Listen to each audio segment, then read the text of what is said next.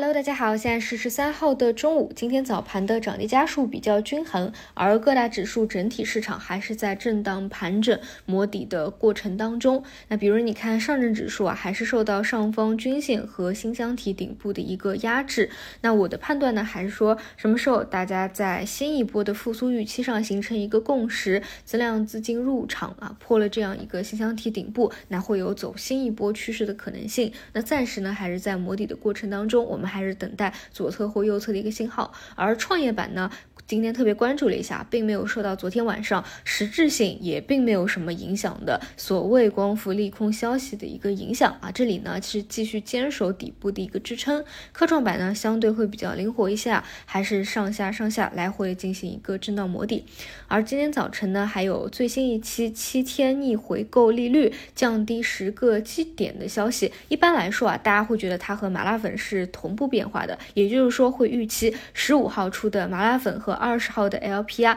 都会跟随有所下降，也就是说，大家比较期待的降息是落地了。当然，你会发现啊，对股市也不会有特别直接短期的一个影响。毕竟现在最大的一个问题啊，还是啊信心，或者说很多的增量资金还是想看到一定的拐点变化，或者说市场有赚钱效应吧，不然还是在场外空转这样的一个情况。但是呢，大家也不用过于焦虑啊，就跟之前我们都已经是非常非常丰富的看底部的所谓的老手了，这一年都已经经历过多少次了？大家多少都是有一些经验的。当你真的把悲观的预期打得比较满了，自然会有很多资金看到你的性价比来入场，更不用说右侧两根阳线拉起来。所以呢，我们还是等信号。那具体到板块来看，昨天是汽车线的高潮，今天呢就是一个正常的分歧分化啊，相对是非常柔和的。那么对于前排的标的也是有二进三，一进二啊，这些都筛选出来一些核心。呃，我关注的无人驾驶啊、自动驾驶板块的延续性还是比较不错的。这一块的判断还是慢慢的在走趋势啊，加入轮动的大列当中。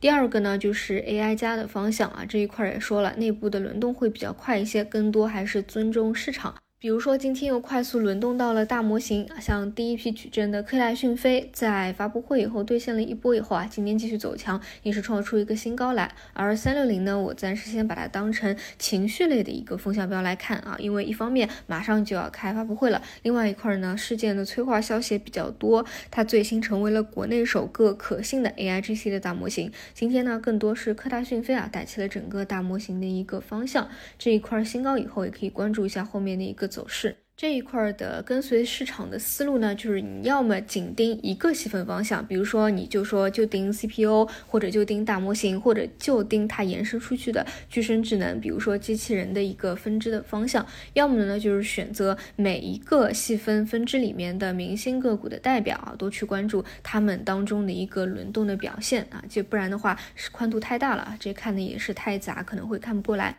整体来看呢，几个轮动的分支板块都还是比较活跃的，而轮动的速度呢也相应会比较快一些。而受到量能的限制啊，目前更多还是小票的一些行情，所以从大方向来说，还是耐心的度过这个磨底期。而短期呢，可以关注到很多的小票，一些复苏类的方向也在慢慢的热场子这样的一个情况。好的，以上就是今天的五评内容，我们就晚上再见。